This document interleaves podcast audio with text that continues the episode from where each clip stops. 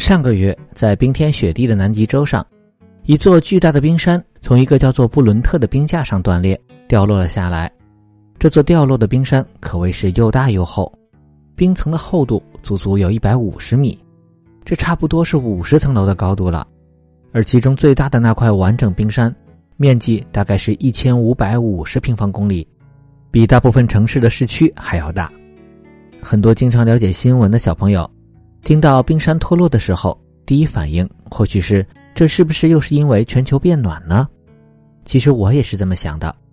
因为南极洲和周围海域的温度升高，的确会加剧冰架的融化和分裂，从而导致更多的冰山脱落。不过这次科学家们却表示，此次的冰山脱落事件和全球变暖的关系并不大，更多的只是一次自然而然的发展过程。南极洲被厚厚的、常年不化的冰雪所覆盖，但这些冰层并不是固定不动的。随着冰层上的雪越积越多，就会促使冰层逐渐的向大海的方向移动。在移动的过程中，它们也受到了水流、潮汐等因素的影响，从而产生裂痕。当裂痕越来越大的时候，最终就会导致巨大的冰块从缝隙处折断，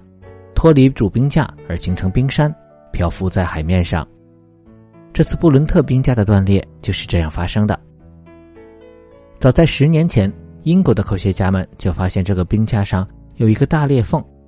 由于这个裂缝离英国在南极洲的哈雷科考站不远，所以自从发现的那天起，英国科学家们就在密切的关注着这条裂缝的变化。二零一五年，他们发现裂缝在持续扩大，长度也在不断的变长，所以为了安全起见。在二零一六年，英国就直接将哈雷科考站向南极内陆的方向迁移了二十三公里，来躲避可能发生的危险。而到了二零二二年的十二月，这条裂缝就已经延伸到整个布伦特冰架，终于在今年的一月完全断开，分裂出此次这座巨大的冰山。